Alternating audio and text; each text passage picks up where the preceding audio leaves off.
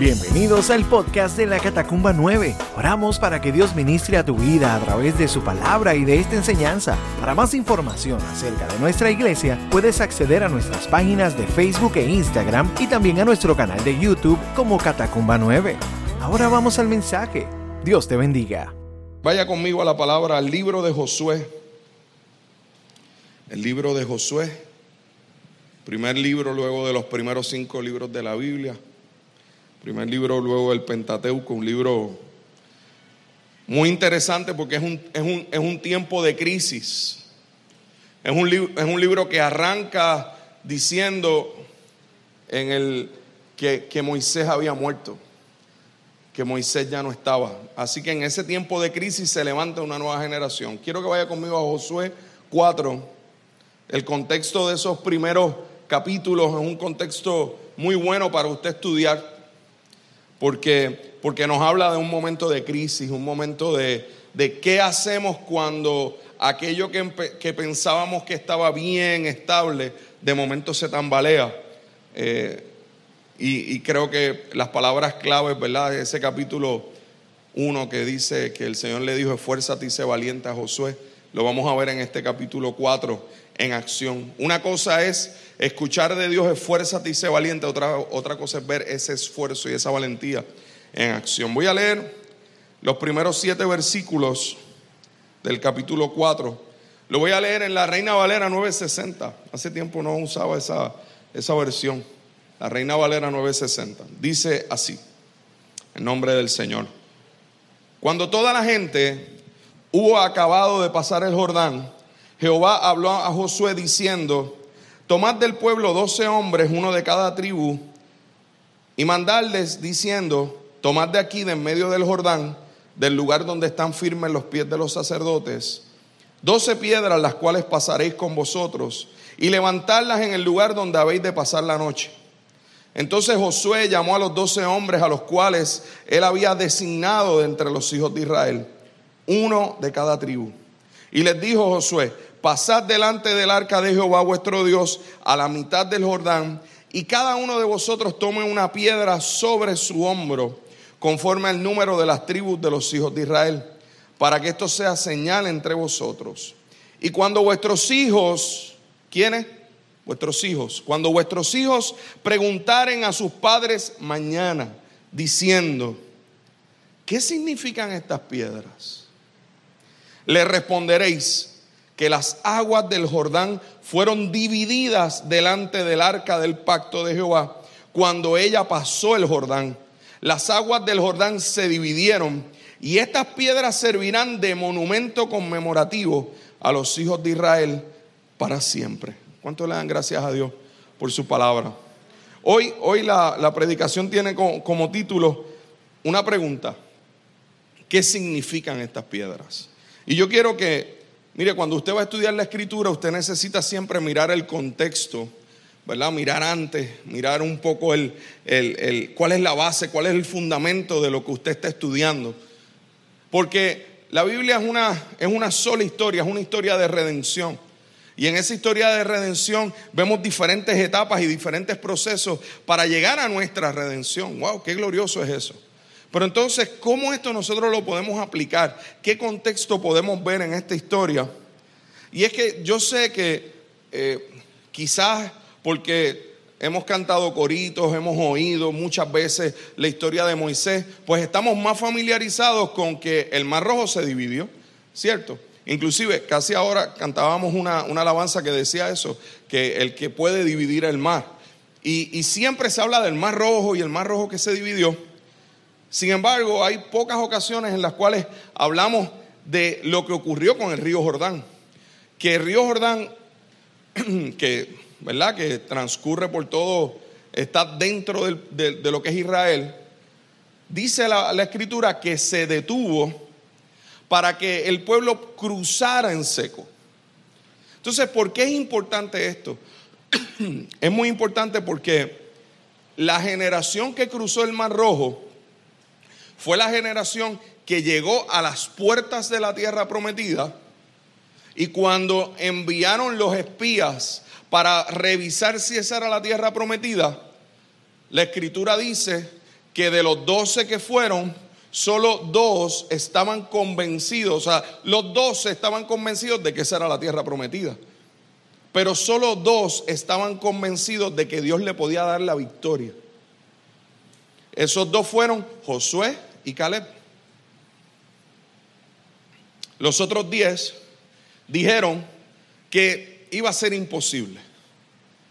Así que en ese momento ellos influenciaron a todo un pueblo, esos diez, ¿verdad? Para que usted vea que a veces no necesariamente la mayoría tiene la razón.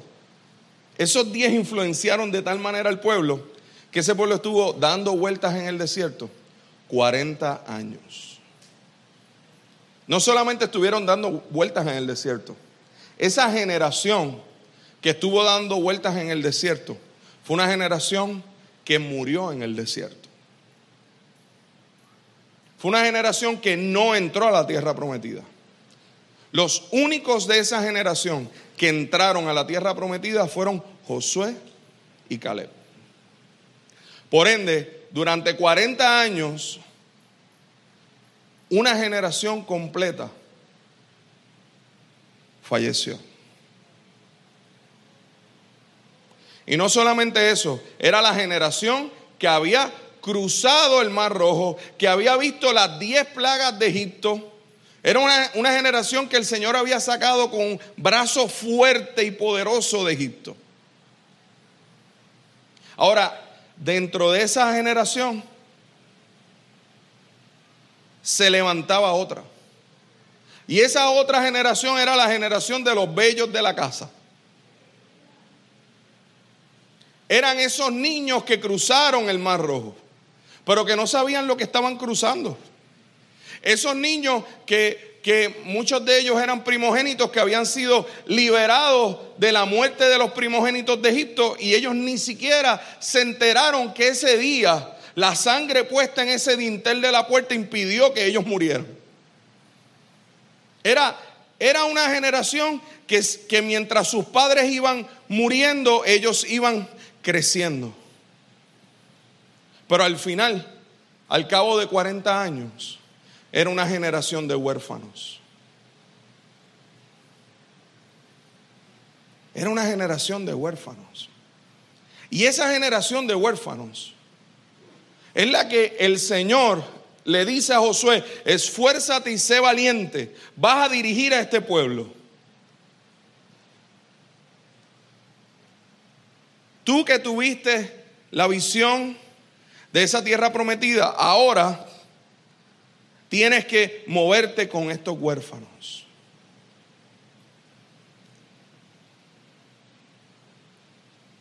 ¿Usted entiende el peso de esto? Una generación perdida y una generación que se levanta y el Señor dice, bueno, a sus padres les di el mar rojo, pero a ustedes les voy a dar el río Jordán. Y mire, ¿por, qué para mí es tan importante esta pregunta? ¿De qué significan estas piedras? Porque estos huérfanos, el Señor, el Señor mismo le estaba dando un mandato.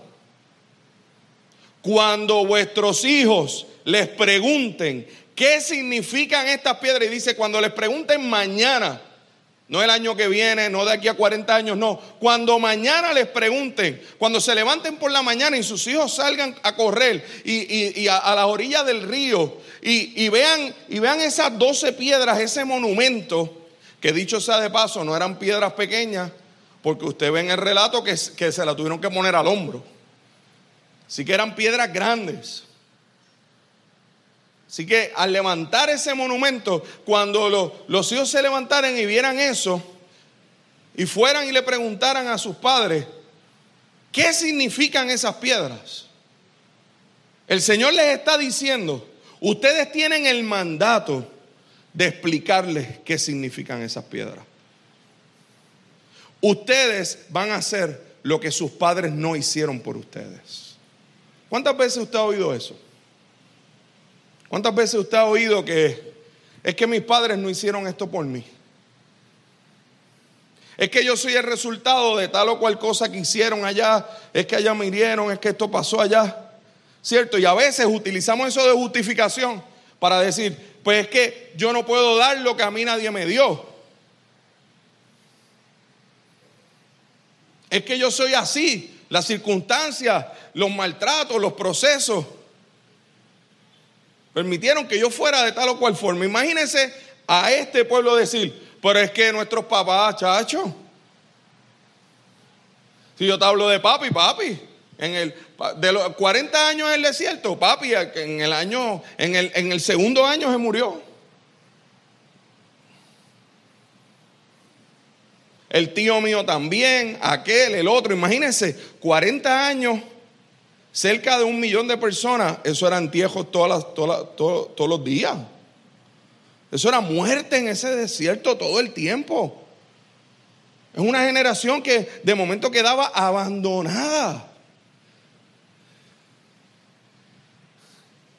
Y a esa generación el Señor le dice, cuando les pregunten, ustedes van a dar de lo que yo les di. Quizás tus padres no hicieron esto, pero contigo esto se rompe. Para que tú puedas sí bendecir a tus hijos. Y eso es lo que quiero decirte hoy. Me, me da tanta, tanta alegría el ver que el Señor creyó que esta generación de huérfanos podían ser buenos padres. Podía ser gente que, que marcara su historia de una forma diferente. Quiero regalarte cuatro puntos que me enseña esta, esta historia. El primero, hacer memoria. Necesitamos hacer memoria. Necesitamos hacer memoria. Muchas veces vivimos como como, como pasando los días, pasando los días, pasando los días. Y el Señor nos dice, haz memoria. Recuerda. Recuerda dónde estabas. Marca los días. ¿Usted sabe quién nos enseñó a ser fiesteros? Dios. Dios a cada rato es una fiesta, es una fiesta por esto. Recuerda esto. ¿Qué era la Pascua? ¿Qué es lo que seguimos celebrando? Recuerda que el Señor los sacó de Egipto y aquí es lo que le está diciendo al pueblo. Mire, eh, usted necesita entender esto. El mar rojo se abre con la vara de Moisés. El río Jordán se detiene de una forma diferente. Se detiene, deja de fluir con los pies de los sacerdotes. Porque los sacerdotes entonces llevaban el arca del pacto. Y, el Señor lo que le dijo a Josué, dile a los sacerdotes que comiencen a caminar. Y en cuanto sus pies toquen el agua, el agua se va a detener.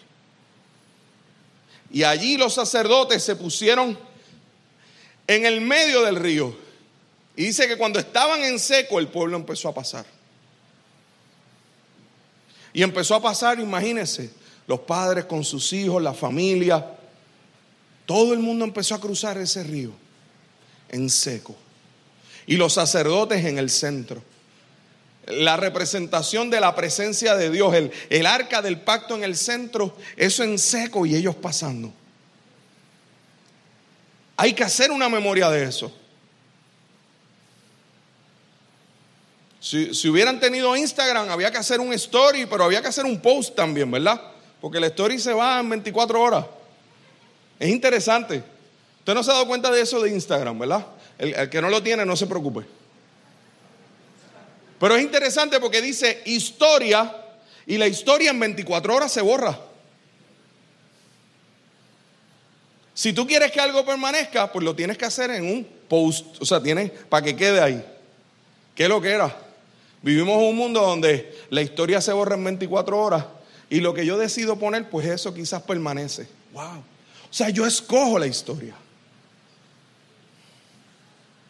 Pero el Señor te dice, no, yo te, escojo, la historia. Como decían nuestras jóvenes, este es mi plan. Haz memoria de mi plan. Y allí mientras iban pasando los sacerdotes, el Señor le dice a Josué, dile a esos doce principales representando cada una de las doce tribus que coja una piedra y que vaya al lugar donde ellos están firmes y en seco. ¿De qué realmente es que el Señor le está diciendo a Josué que haga memoria al pueblo? De la obediencia. De la matemática de Dios, como decía Caleb. De la obediencia, de la confianza, de la espera. Vamos ahí allí, vamos al centro. Toma esa piedra en el hombro. Porque aquí Dios detuvo el Jordán. Y, y, y la fe produce momentos de memoria.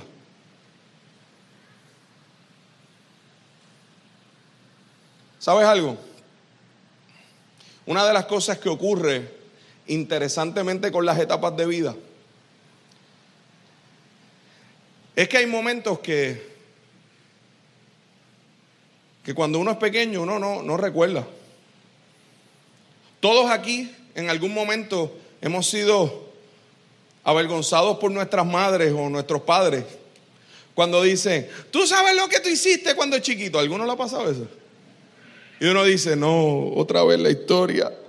Viene la historia de, tú viniste, hiciste tal o cual cosa. Y literalmente usted en su cabeza, usted dice, yo no me acuerdo. No hay forma que yo me acuerde de eso que yo hice a los cuatro, cinco años. No hay forma. Yo no, no, no hay forma que yo tenga memoria. Tengo quizás unos, unos destellos, una idea de eso, pero, pero no tengo memoria. Ya cuando ahora nosotros tenemos nuestros hijos, nos damos cuenta de que esa memoria, quien la tiene son los padres.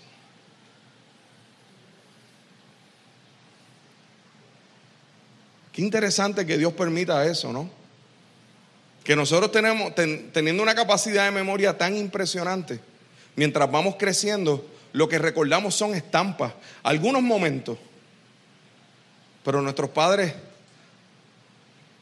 tienen la posibilidad de recordar más. Papá, que estás aquí. ¿Qué memoria estás haciendo? ¿Qué memoria estás marcando? Y no es marcarla con fotos, porque quizás tendremos un montón de fotos y videos. No, pero ¿qué memorias, qué memorias espirituales estás marcando en el corazón de tus hijos? ¿Qué memorias de fe?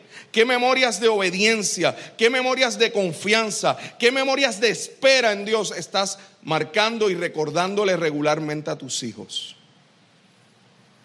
Cuando has visto la mano de Dios, te has detenido a decirle a tus hijos lo que significan estas piedras es. Esta es, esta es la memoria. Marca esto en tu vida. Porque sabe que algo glorioso de la escritura es que dice que los que desde la niñez conocen las sagradas escrituras, y no es que se conocen de memoria los versículos, única y exclusivamente, no es que han visto la aplicación de las escrituras en su vida, son los que se convierten en sabios.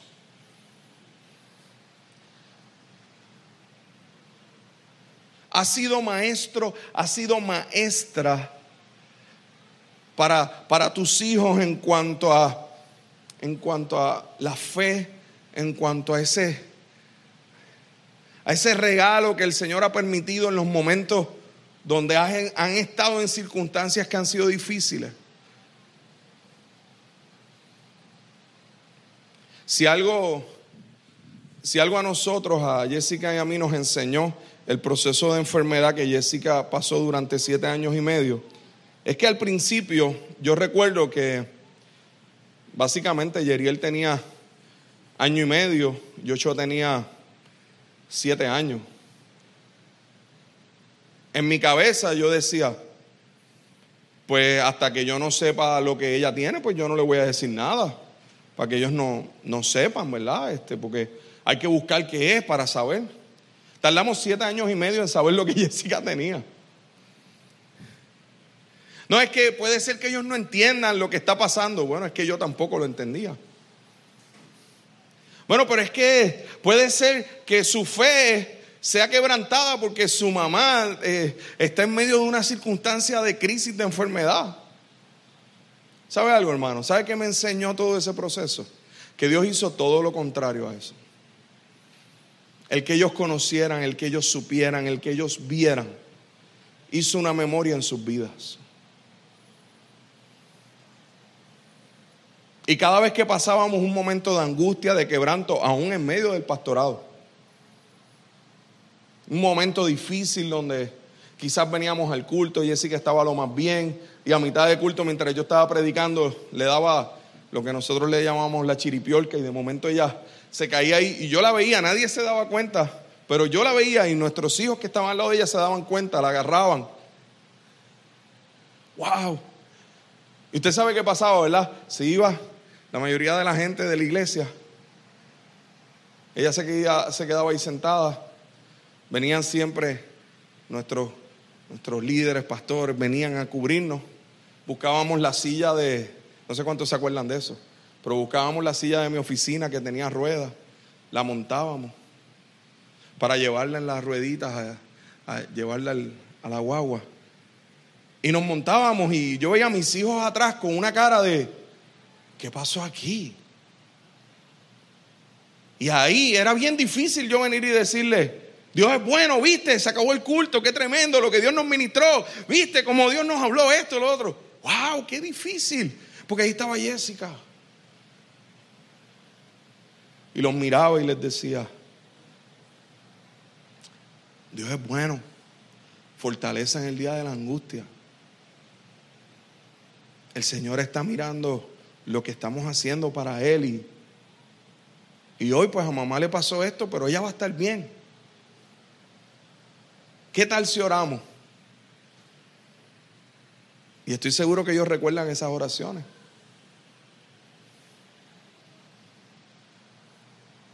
Haz memoria de Dios en tu vida. Haz memoria. Punto número dos, esfuérzate esfuerzo. ¿Cuál es el esfuerzo que estás teniendo? ¿Cuán, cuán intencional estás siendo en bendecir el corazón de tus hijos? Y aquí hay algunos, quiero hacer este paréntesis, hay algunos que dicen, ah, pastor, ya pasé de eso, yo soy abuelo. No, tú tienes que insertarte en la vida espiritual de tus nietos también. O pastor, yo no, yo no tengo, yo no tengo hijos. Mira, aquí hay unos, unos que son padres que, han sido padres aún de mis hijos. Y los han bendecido los han aconsejado porque han asumido su responsabilidad espiritual. Para bendecir aún aquellos. Yo soy fruto de gente que me bendijo que yo no era su hijo biológico. Que invirtieron en mí espiritualmente. El ejemplo más grande, Pablo y Timoteo. ¿Cómo le llamaba Pablo a Timoteo? Amado hijo en la fe. ¿Era hijo biológico de él? No. Se cree que inclusive era huérfano. Y Pablo le dijo, vio el potencial en Timoteo y le dijo, vente conmigo, vamos para los viajes misioneros. Y terminó siendo Timoteo quien, el pastor de Éfeso. Las piedras que escogieron en el río eran piedras pesadas, eran piedras que se llevaban en los hombros, no fueron, no fueron piedras escogidas sin ningún tipo de idea. Estoy seguro que esos, eh, que esos príncipes del pueblo, cada uno de ellos tenía la oportunidad de coger una piedra por ende, era como que, ¿qué tal? ¿cómo hacemos, cómo escogemos para que se convierta esto en un monumento? Hubo esfuerzo y ese esfuerzo implica diligencia. ¿Cuánta diligencia tenemos en la crianza de nuestros hijos? A veces le damos de todo, menos lo espiritual. No le falta ropa, no le falta comida, no le falta educación eh, y procesos académicos, no le falta actividades extracurriculares. Hay generaciones que, es impresionante, pero son baloncelistas, eh, karatecas, peloteros.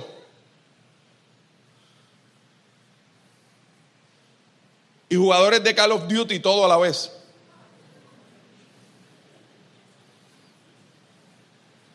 Nada de eso está mal. Ah, el pastor fue a predicar en contra de eso. No, nada de eso está mal. La pregunta es, si ponemos una balanza, ¿cuánto esfuerzo estamos dedicando como padres al contenido espiritual de la vida de nuestros hijos?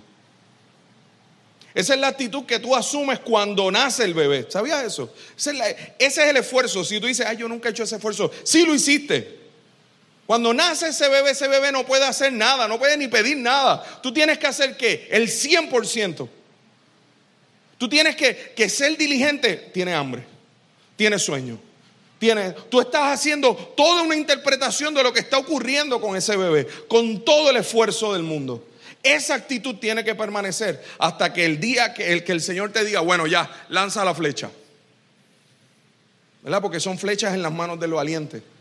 Los, hijos están hechos para lanzarlo. Lo que pasa es que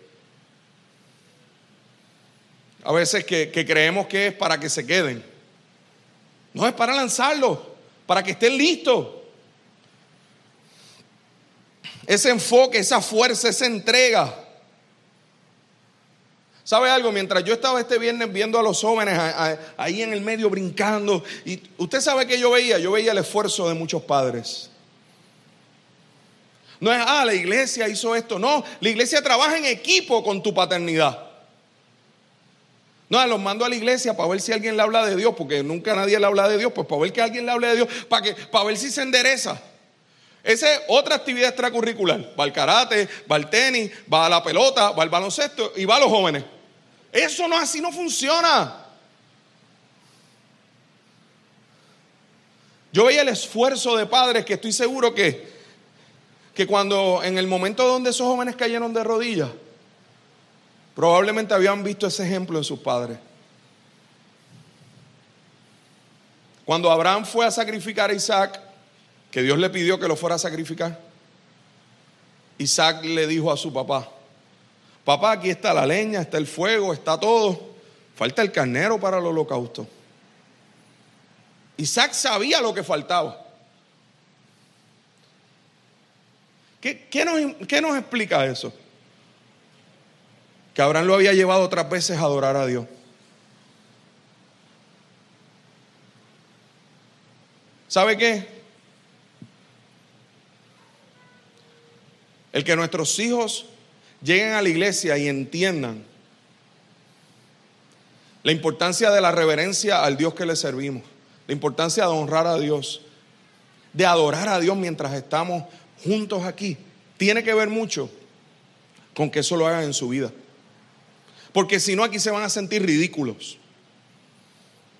Si en su casa nunca adoran, si en su casa nunca cantan, si en su, si en su casa nunca se detienen a leer la palabra, venir aquí un domingo y pedirle que lo hagan es ridículo. che, pastor, vino hoy fuerte. Hoy era de las cajitas, eso era bien bonito.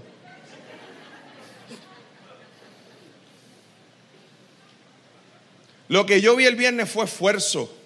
Esfuerzo de padres que, que, que bendijeron a sus hijos enseñándoles la importancia de responder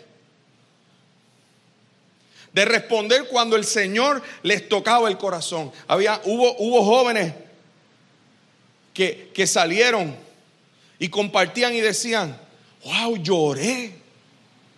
Diache, yo, hubo una joven que me dijo, a mí se me, a mí se me doblaron las rodillas. Dios se revela, pero a ti Dios te manda a esforzarte. Padres que estén dispuestos a esforzarse, a enseñar a sus hijos qué se necesita para adorar. Tercer punto, padres que contestan preguntas. ¿Cuántos se criaron aquí con preguntas? ¿Cuántos de ustedes tenían preguntas en su cabeza? Yo tuve preguntas que, que gloria a Dios que llegué en la adolescencia a la iglesia y que hubo gente que me las contestó. Un papá, una mamá tiene que estar dispuesto a contestar preguntas, las preguntas cruciales, importantes de la vida, como la pregunta de qué significa esta piedra, qué significa este monumento. Fíjese la responsabilidad que Josué le dijo a los padres. Cuando mañana le pregunten, fíjese la contestación, no era una contestación por encima, no, que las aguas del Jordán, del Jordán fueron divididas delante del arca del pacto de Jehová. Fíjese todo lo que dice esa frase. Las aguas del Jordán fueron divididas pero fue por el pacto que Dios tenía con nosotros. Cuando, cuando el arca pasó el Jordán, las aguas del Jordán se dividieron. Fíjese lo que le está contestando. Le está diciendo, lo más glorioso no es que se haya dividido el Jordán, lo más glorioso es por qué se dividió. Era el arca lo que hacía que se dividiera. Las aguas del Jordán se dividieron y estas piedras son un monumento. Pero no es un monumento cualquiera. Es un monumento para siempre. Hijo, hija mía, recuerda esto. Lo más importante en tu vida es que frente a los Jordanes que están frente a ti, el milagro no va a ser que se detengan, el milagro es por qué se detienen. Y se detienen porque hay un pacto de Dios contigo y conmigo. Eso es contestar la pregunta. No podemos ser vagos en contestar las preguntas. No podemos ir a decir, ah, mira, ve, dile a Josué que te conteste. Es el, ve, ve, dile, dile al pastor que te diga. O mira, al papá de fulanito. No, no, es que te toca a ti. Enseñar sobre Dios en tu casa te toca a ti. Pastor, es que yo no tengo tiempo para eso. El que no hace tiempo para contestar preguntas, ahora el resto de su vida va a tener que estar manejando las respuestas incorrectas de sus hijos. Lo voy a repetir. Lo voy a repetir. El que no contesta las preguntas ahora de sus hijos estará el resto de su vida bregando con las respuestas incorrectas que ellos cometieron.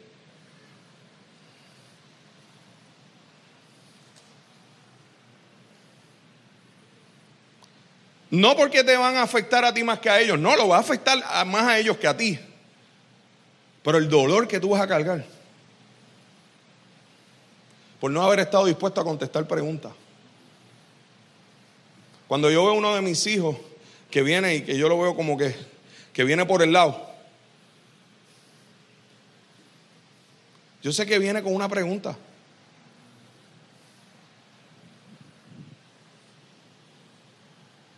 Yo sé que hay veces que ellos hacen preguntas que, que, que estremecen. Hay preguntas que ellos tienen que tú a lo mejor nunca, nunca has tenido, pero ellos sí. Y tú tienes, y tú tienes que, que entonces contestar esa pregunta, educarte, buscar ayuda para contestar esa pregunta, pero no la puedes dejar en blanco, porque alguien se la va a contestar. Y lo peor que puede ocurrir es que el pecado se la conteste antes que tú.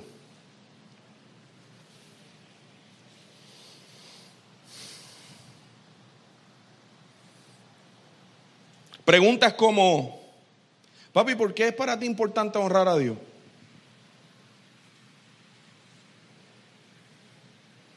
¿Por qué vamos a la iglesia? Si yo te voy igual. Uf. Papi, porque tú siempre hablas teóricamente de tus prioridades, pero Dios está bien abajo en ellas?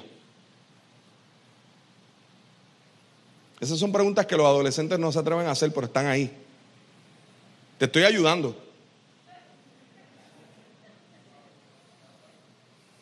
¿Por qué servir a Dios? ¿Por qué no estamos en el, por qué, eh, por, qué, por qué la gente en el mundo se ve mejor y más alegre que nosotros? ¿Por qué los Instagram que veo están más felices que tú y que yo?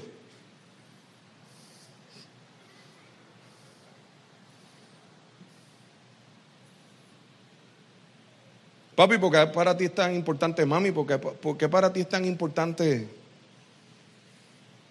las cosas antes que nosotros?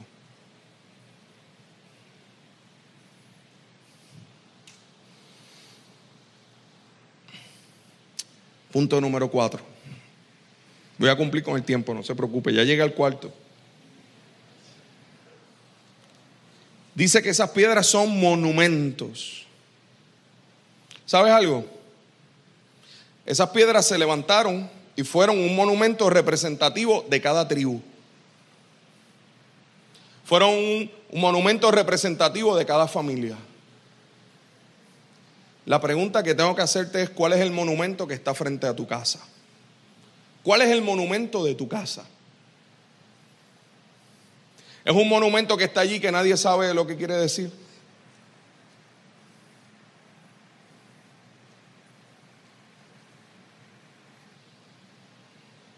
Es que estás dando la vuelta por el viejo San Juan y de momento ves una estatua y tu hijo te pregunta, ¿y qué es eso? Pues muchacho, no sé, uno que se murió.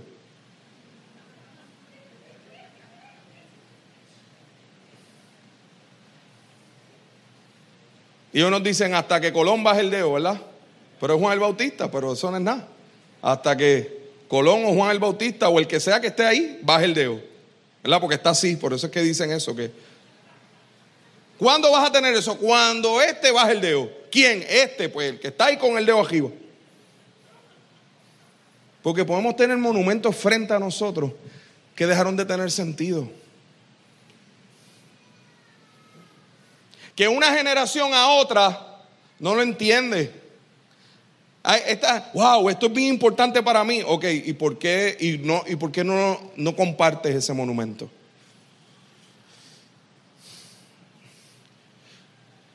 Tenemos que hacer marcas, tenemos que detenernos. El tiempo va de demasiado las millas. Si puedo tomar un poco de lo que compartí el domingo pasado, el tiempo va tan deprisa que si usted no se detiene, no hay forma, usted tiene que detenerse. De momento abre los ojos y ya pasó el tiempo.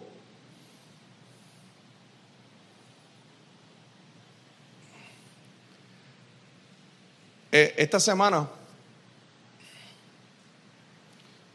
Eh, no, nosotros, le, regalo esto. nosotros en nuestra casa practicamos de vez en cuando el que cada, cada uno siempre, antes de hacer cualquier cosa en la casa, siempre para nosotros es importante, y eso tengo que darle crédito total a Jessica, que desde que los nenes son pequeños, lo primero que usted hace en la mañana es leer. Primero que se hace, usted puede hacer cualquier cosa después, pero usted primero tiene que, que leer. Y en algún momento del día, Jessica sorprende a cualquiera. Oye, ¿qué leíste? ¿Qué leíste? ¿Qué, ¿Qué, fue lo que? ¿Verdad? Ahí están ellos ahí. ¿De qué Dios te ministró hoy? Y en esos momentos se convierte en un momento de, de sentarnos y de estar un rato compartiendo. No es, no es como que a tal día, a tal hora, no. Ese momento se convierte en un momento de, edificarnos. Y, y, estos días, pues, y los, eh, en, estos días hubo un momento que Jessica no, no estaba y yo estaba con, con los muchachos. Y les dije, oye, quiero compartirles esto. ¿Y qué tal si lo leemos juntos? Y leímos este capítulo, capítulo 4 de, Josué, porque ya yo llevaba varias semanas pues preparándome para, para la enseñanza y dije, quiero, vamos a leerlo. Y, y, y, le dije, después que lo leamos, quiero, quiero que ustedes me digan qué ustedes piensan. Y fue un tiempo de tanta edificación. Eh, al final, cuando vamos a hacer el cierre, Caleb me mira y me dice, en ese momento yo ya no estaba, yo estaba trabajando. Caleb me mira y me dice, papi, o sea, que el monumento más importante en nuestra casa es la cruz. Diache, yo me quedé ahí. Uf. Wow. Porque la cruz representaba maldición.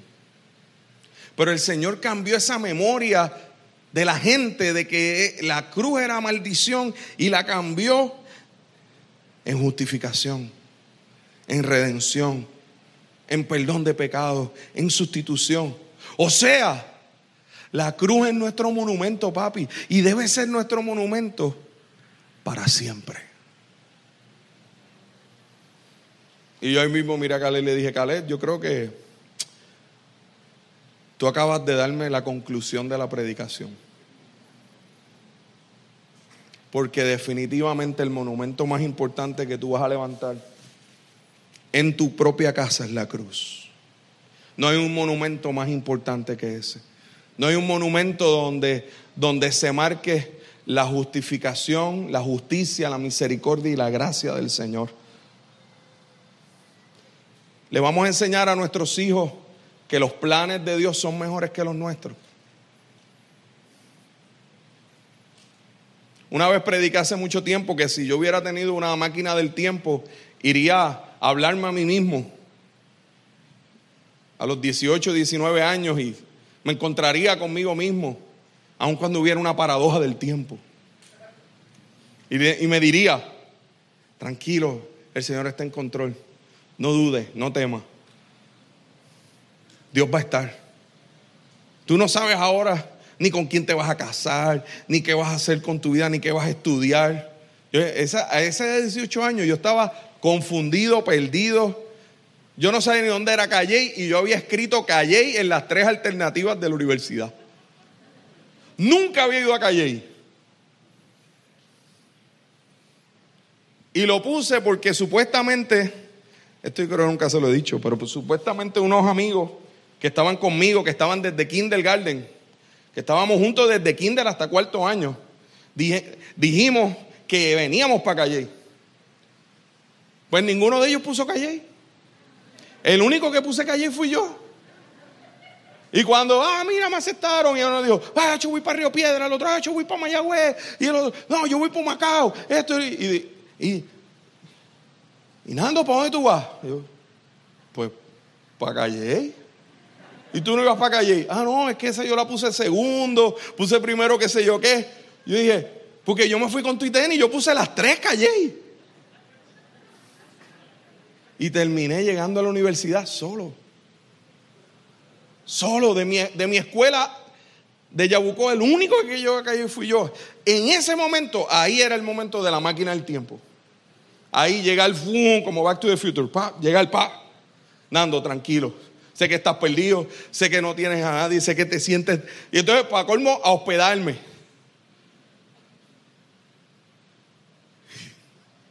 Me dieron una rosera y una tostadora. La tostadora la aprendí a usar. Gloria a Dios por Jessica, pero llegó como tres años después. Un día me dijo, mira si tú quieres yo cocino. Gloria al Señor, muchacha, el Señor te trajo. Tuve tres años allí a pancito, cositas de allí al frente, Burger King. ¿Y qué va a desayunar hoy? No sé, voy a ver qué en el menú de Burger King. Wow, hermano.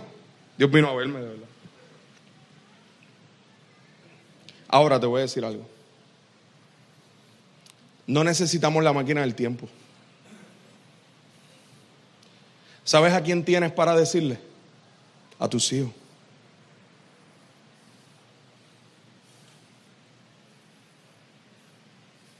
El Señor te permite montarte en la máquina del tiempo y poder mirarlos a los ojos y decirle, tranquilo, George, a los 20 años yo me acuerdo cómo yo estaba. Dios, está, Dios estará contigo. Cale, a los 17 recién sacando la licencia, la sacó esta semana. Cale tranquilo. Vas a guiar tanto que te vas a cansar de guiar.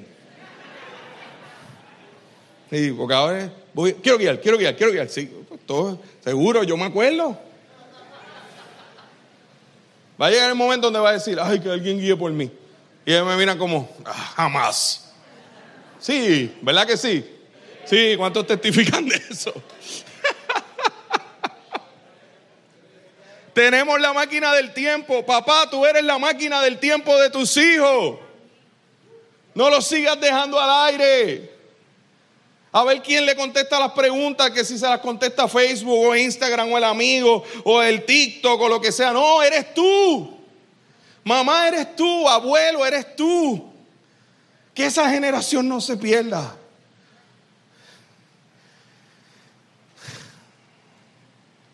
Lo, lo glorioso con estos cierros es que Pedro nos dice esto, que nos acercamos a Él, que Él es piedra viva desechada ciertamente por los hombres, mas para Dios escogida y preciosa. Vosotros como piedras vivas ser edificados como casa espiritual y sacerdocio santo para ofrecer sacrificios espirituales aceptables a Dios por medio de Jesucristo. ¿Qué tiene que ver esto? Él es la piedra viva. Cristo es el monumento. La cruz es el monumento. Pero fíjate lo que dice la escritura, que tú eres una piedra viva. Entonces, en la cruz de frente a tu casa, ¿quién está crucificado?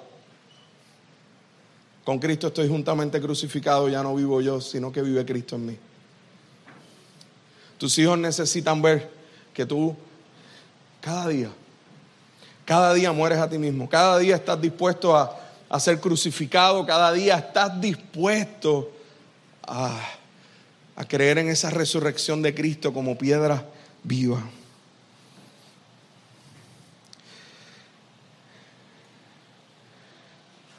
El monumento no va a ser efímero, el monumento va a ser eterno. Nuestros hijos necesitan que les mostremos a Cristo cómo vivimos y lo que hacemos y que contestemos sus preguntas. Que puedas hacer memoria, esforzarte, contestar las preguntas y plantar ese monumento claro delante de, de tu casa. Si esto está en tu corazón, ponte de pie conmigo. Ponte de pie.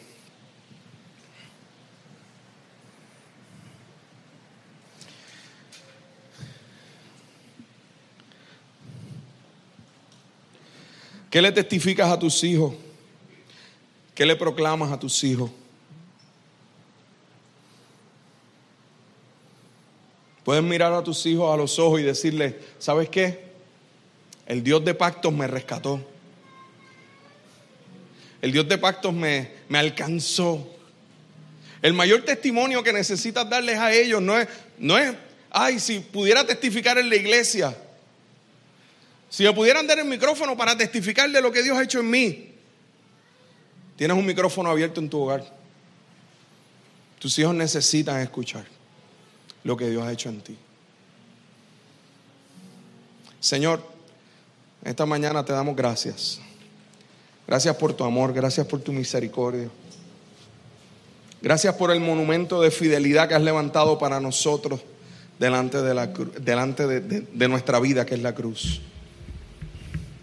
Señor, enséñanos a hacer memoria. Enséñanos, Padre, a, esforzarnos en tu gracia, en ti, a ser diligentes Padre, enséñanos a contestar las preguntas y cuando nosotros mismos no tengamos la respuesta, que podamos ir a donde ti, que podamos ir a la palabra, que podamos ir a donde aquellos que has puesto al lado nuestro, Señor, para, para poder contestar esas preguntas de la manera más sabia. Y Señor, que levantemos en nuestro hogar la cruz tanto para nosotros diariamente como para nuestros hijos y nuestras hijas, para nuestros nietos, para nuestras nietas, para nuestros sobrinos o sobrinas, para esa nueva generación, Señor. Aunque quizás no lo hayan hecho por nosotros, nosotros lo vamos a hacer por nuestros hijos. Y presentamos esta nueva generación delante de tu presencia.